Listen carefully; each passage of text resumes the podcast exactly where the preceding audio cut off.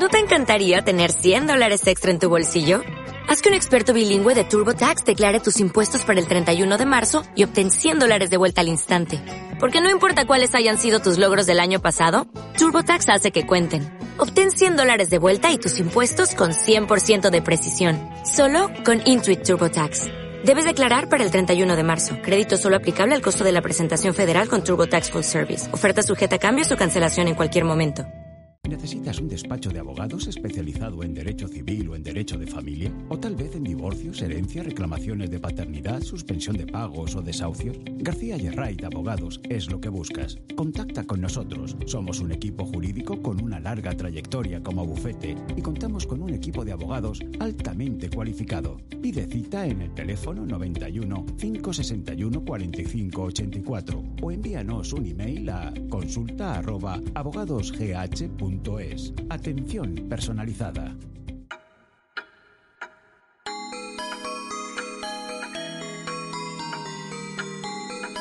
Este es un nuevo programa de relatos de misterio y suspense. Soy Javier Matesanz y os saludo desde Madrid, España.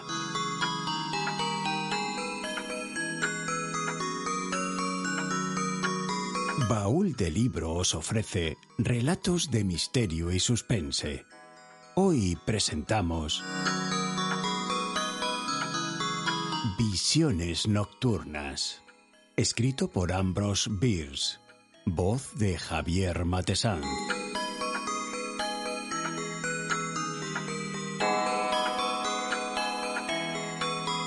Visiones Nocturnas es un relato de terror del escritor norteamericano Ambrose Bierce, publicado en la antología de 1877, Telarañas de una calavera vacía. Siguiendo la tradición de William Blake, Emanuel Swedenborg y Samuel Coleridge, este notable cuento de Ambrose Bierce relata sus experiencias en el universo de los sueños lúcidos, tal vez similares a las que luego inspirarían el ciclo onírico de Howard Philip Lovecraft.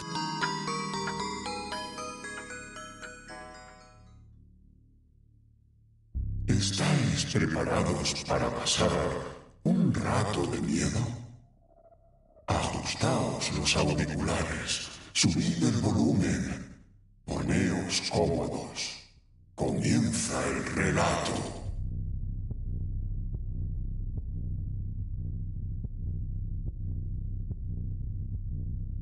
Tengo la seguridad de que el don de soñar es un valioso tesoro literario pues si con alguna técnica aún no descubierta pudiésemos captar, fijar y utilizar las insólitas imágenes que nos proporciona, tendríamos una literatura muy por encima de lo normal.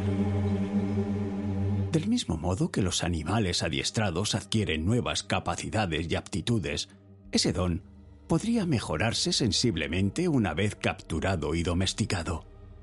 Con ello doblaríamos las horas productivas y realizaríamos nuestra más fructífera labor mientras dormimos. Pero incluso en condiciones actuales, el enigmático mundo de los sueños es un terreno que produce rentas, tal y como demuestra Kubla Khan, de Samuel Coleridge.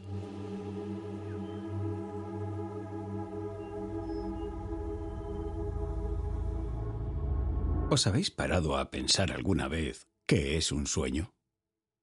Pues es una desordenada disposición de recuerdos, en ocasiones inconexos, una intrínseca sucesión de pensamientos que una vez estuvieron presentes en la conciencia insomne.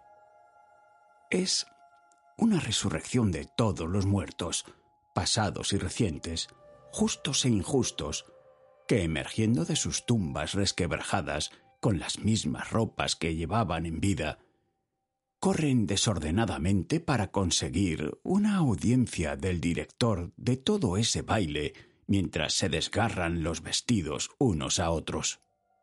Pero, ¿es que realmente hay un director? En absoluto. El que debía serlo renunció a su autoridad y la masa se ha apoderado de su voluntad. Murió, pero no resucita con los demás. Su capacidad de juicio y de sorpresa se ha esfumado. Puede sentir dolor y alegría, terror y atracción, pero no asombro. Lo monstruoso, absurdo y antinatural se convierte entonces en sencillo, correcto y razonable. Ni lo ridículo divierte, ni lo imposible desconcierta. El único poeta verdadero que encontramos es, pues, el soñador. En él, la imaginación es compacta. Pero la imaginación no es otra cosa que recuerdo. Si no, intenta imaginar algo que nunca hayas visto, sentido, oído o leído. Prueba a concebir, por ejemplo, un animal que no tenga cuerpo, miembros o cola, o una casa sin paredes ni techo. Cuando estamos despiertos, dirigimos y ordenamos nuestros pensamientos por medio de la voluntad y el juicio. Seleccionamos y sacamos del almacén de los recuerdos aquello que no nos sirve y excluimos, no sin dificultad, lo que no nos interesa. Por el contrario, cuando dormimos nuestras fantasías nos suceden. Aparecen tan agrupadas y mezcladas, tan impregnadas de mutuos elementos, que el conjunto parece nuevo. Pero las viejas y conocidas unidades de pensamiento son las mismas. Tanto despiertos como dormidos, lo que sacamos de nuestra imaginación son nuevas combinaciones. La materia de la que están hechas los sueños es reunida por los sentimientos y almacenada en la memoria del mismo modo que las ardillas almacenan nueces. Pero hay al menos un sentido que no contribuye a la fábrica de los sueños. Nadie ha soñado nunca un olor. La vista, el oído, el tacto e incluso el gusto trabajan para asegurar nuestro entretenimiento nocturno. Pero el sueño no tiene nariz.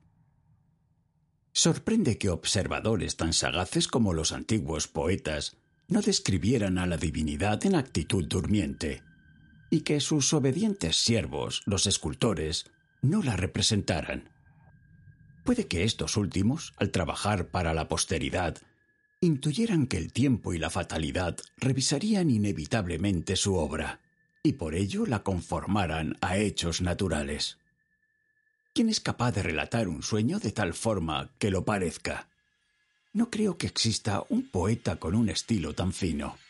Es como intentar transcribir la música de un arpa eólica. Existe una especie conocida del género pelmazo, Penetrator Intolerabilis, que después de leer una narración, tal vez de algún gran escritor, se las ve y se las desea para exponer su argumento con el fin de instruir y deleitar. Al final considera, qué buen espíritu, que no hace falta leerla, bajo condiciones y circunstancias sustancialmente semejantes, como reza una ley que rige el comercio interestatal. Yo no debería incurrir en una falta similar. Con todo, me propongo exponer en estas hojas la trama de algunos de mis propios sueños, si bien hay que tener en cuenta que aquí las condiciones y circunstancias son diferentes, pues mis fantasías no son accesibles al lector. Algunos fragmentos parecerán pobres, y sé que al comentarlos no alcanzaré un gran éxito, pero he de reconocer que me resulta imposible apresar a un espíritu tan esquivo como este.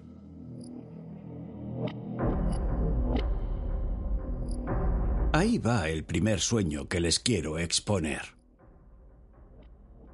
Caminaba durante el crepúsculo por un enorme bosque de árboles antes nunca vistos, sin saber de dónde venía ni hacia dónde iba. Sentí la desmesurada extensión de aquel lugar y noté que estaba completamente solo. La idea de algún horrible hechizo como castigo a un crimen olvidado que debía de haber cometido al amanecer me obsesionaba. Avancé mecánicamente y sin esperanzas bajo los árboles, siguiendo una senda que atravesaba las embrujadas soledades de la espesura. Un tenebroso arroyo cruzaba perezosamente mi camino. Era sangre. Giré hacia la derecha y lo seguí. Al cabo de un instante, llegué a un abierto espacio circular, inundado por una luz tenue e irreal, en cuyo centro se podía reconocer un depósito de mármol blanco. Estaba lleno de sangre, y el riachuelo que había seguido era su desagüe.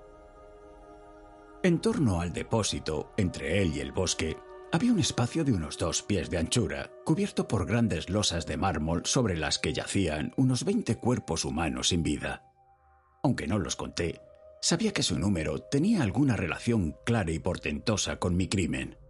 Posiblemente indicaba en siglos la fecha en la que lo había cometido. La precisión de la cifra era pues evidente.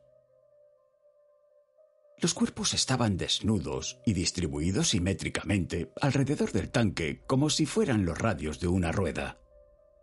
Reposaban sobre la espalda con los pies hacia afuera y sus cabezas abatidas sobre el borde de la cubeta mostraban un corte en la garganta del que brotaba sangre lentamente. Observé toda la escena sin hacer el menor movimiento. Era el resultado natural y necesario de mi pecado, y por ello no me afectaba. Pero había algo que me llenaba de aprensión y temor, una pulsación monstruosa que tenía un ritmo lento e inexorable. No sé si se dirigía a alguno de mis sentidos o si llegaba directamente a mi conocimiento a través de algún camino desconocido para la ciencia. La lastimosa regularidad de su amplia cadencia era enloquecedora e invadía todo el bosque parecía la manifestación de un mal gigantesco e implacable. No recuerdo nada más de este sueño, dominado probablemente por el pánico, cuyo origen debía de ser el molestar propio de una mala circulación sanguínea, grité y mi propia voz me despertó. Este otro sueño aconteció en los primeros años de mi juventud. No tenía más de dieciséis años, y a pesar del tiempo transcurrido, recuerdo lo que en él ocurría con la misma claridad que cuando apenas había pasado una hora y yacía encogido de miedo bajo la colcha.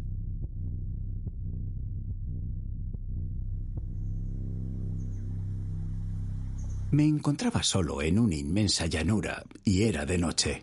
En mis pesadillas siempre suelo estar solo y normalmente es de noche. No había árboles, ni ríos, ni colinas, ni rastro alguno de presencia humana. El terreno estaba cubierto de una vegetación rala y oscura, una especie de rastrojos que recordaba que la llanura había sido arrasada por el fuego. El camino por el que deambulaba mostraba algunos charcos que desaparecían y volvían a aparecer, como si al fuego le hubiera seguido la lluvia. Unos oscuros nubarrones desplazaban aquellas partes de cielo reflejadas en los charcos. Al desaparecer, daban paso al brillo acerado de los astros, a cuya luz álgida las aguas mostraban un lustre sombrío. Me dirigía al oeste, donde un fulgor escarlata resplandecía en el horizonte bajo largas franjas nubosas, produciendo un efecto de lejanía inconmensurable, semejante a la que había aprendido a escudriñar en los dibujos de Doré, quien con cada trazo formulaba un presagio y una maldición. Mientras avanzaba vi siluetas de torres y almenas que se perfilaban contra ese escenario misterioso y que crecían cada vez más hasta alcanzar unas dimensiones inimaginables. Aquella construcción que iba llenando mi amplio ángulo de visión no parecía, sin embargo, estar más cercana. Desesperado y sin ánimos, continué avanzando con dificultad por la condenada y lúgubre llanura, mientras la enorme estructura siguió creciendo hasta resultar inabarcable con la vista. Sus torreones eclipsaron completamente las estrellas. Entonces atravesé un pórtico descomunal cuyas columnas estaban construidas con sillares ciclópeos. El interior, completamente vacío, mostraba el polvo propio del abandono. Una luz difusa, esa luz que solo existe en los sueños y que tiene vida propia, me permitió recorrer largos pasillos que parecían no tener fin y atravesar estancias enormes cuyas puertas cedían a mi paso. Mis pisadas resonaban con el mismo eco que en las mansiones abandonadas y en las criptas habitadas. Caminé durante horas por aquella horrible soledad, consciente de que buscaba algo desconocido. Por fin, me encontré en lo que supuse el último rincón del edificio. Una habitación de dimensiones normales con una única ventana. A través de ella, volví a ver el resplandor rojizo que, como un signo inequívoco, se extendía hacia el occidente, y reconocí en él al fuego inmutable de la eternidad. Por encima de aquel fulgor siniestro y amenazante llegaba a la terrible verdad que años más tarde, como un capricho extravagante, intenté expresar en verso. Hace tiempo, el hombre desapareció del orbe. La corte de ángeles cayó en tumbas ignoradas. También los diablos han quedado fríos al fin, y hasta el mismo Dios yace al pie del gran trono blanco. A pesar del resplandor, era difícil ver en la oscuridad reinante, y pasó algún tiempo antes de que descubriera, en el rincón más alejado de la habitación, los contornos de una cama, a la que me acerqué con un fatal presentimiento. Sospechaba que la parte funesta de mi aventura terminaría con un clímax espantoso, pero no pude resistirme al hechizo que me empujaba a concluirla. Sobre la cama, medio desnudo, yacía el cadáver de un hombre. Estaba boca arriba, con los brazos pegados a los costados. Al inclinarme sobre él, cosa que hice con asco pero sin miedo, descubrí que estaba horriblemente descompuesto. Las costillas sobresalían entre la carne apergaminada, y a través del vientre hundido asomaban las protuberancias de la espina dorsal. Tenía el rostro ennegrecido y acartonado, y sus labios, algo separados de unos dientes amarillentos, castigaban su semblante con una sonrisa horrenda. Un abultamiento bajo los párpados parecía indicar que los ojos habían escapado a la destrucción general. Y así era, pues cuando me acerqué a verlos, se abrieron lentamente y se clavaron en los míos con una mirada sólida y tranquila. Traten de imaginar mi espanto, pues me resultaba imposible describirlo. Aquellos ojos eran los míos. Esos someros restos de una especie desaparecida, ese engendro horrible que ni el tiempo ni la eternidad habían conseguido destruir. Aquel desperdicio tan odioso y aborrecible que continuaba vivo tras la muerte de Dios y de los ángeles. Era yo.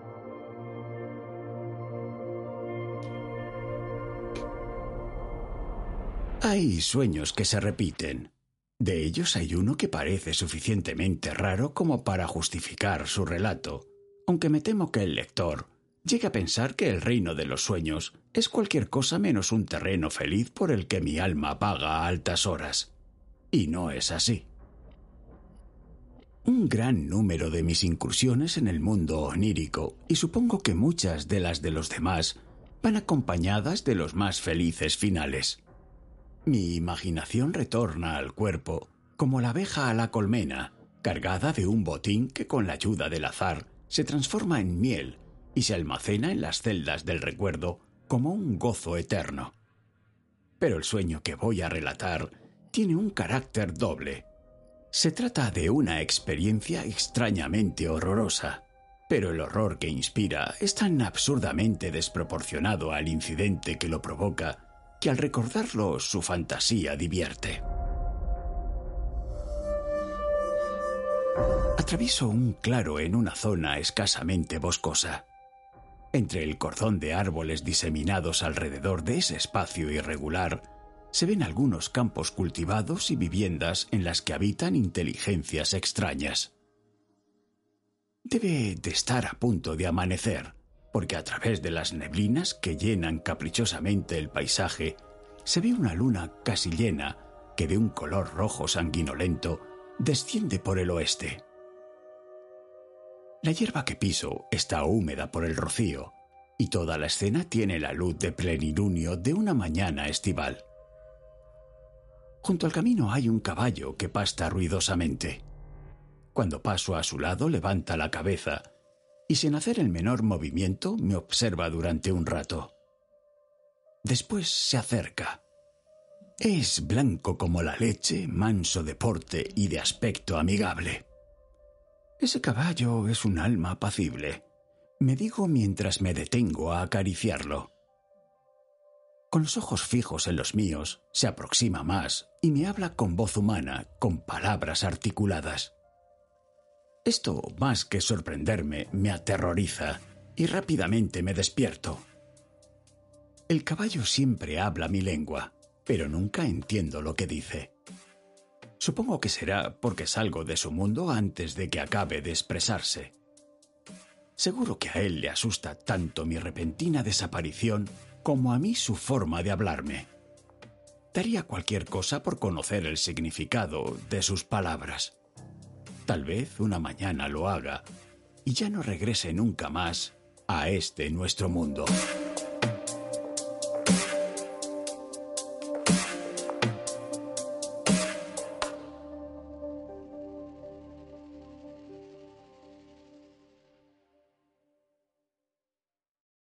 ¿Te preocupas por tu familia? Entonces, ¿por qué darles solo huevos ordinarios cuando pueden disfrutar de lo mejor? Eggland's Best, los únicos huevos con ese delicioso sabor fresco de granja, además de la mejor nutrición, como 6 veces más vitamina D, 10 veces más vitamina E y 25% menos de grasa saturada que los huevos regulares, además de muchos otros nutrientes importantes. Así que, dales los mejores huevos. Eggland's Best, mejor sabor, mejor nutrición, mejores huevos.